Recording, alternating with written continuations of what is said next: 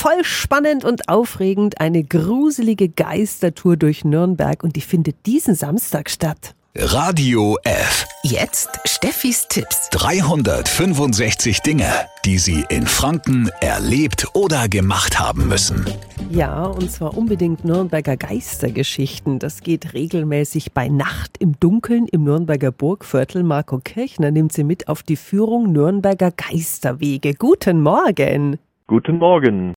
Wo geht denn die Führung dieser Ghost Walk lang? Die Tour startet auf dem Hauptmarkt und geht dann durchs Burgviertel. Also da spielen Stationen wie St. Sebald eine Rolle, dann am Weinmarkt, dann am Neutor, dann hinauf zum Tiergärtnertor, äh, zum Dürerhaus und dann hinauf zur Burg. Also das sind so die Stationen bei den Nürnberger Geisterwegen. Und Sie sind der Erzähler. Haben Sie denn irgendeine Lieblingsgeistergeschichte?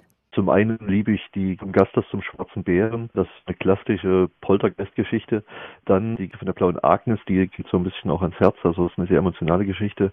Also das sind so die zwei Geschichten, die ich sehr, sehr mag, speziell bei der Tour Nürnberger Geisterwege. Marco Kirchner, er ist Geschichtenerzähler. Am Samstag nimmt er Sie mit auf Nürnberger Geisterwege. Mehr Infos über Tickets und die Uhrzeiten zu der Führung finden Sie auf radiof.de.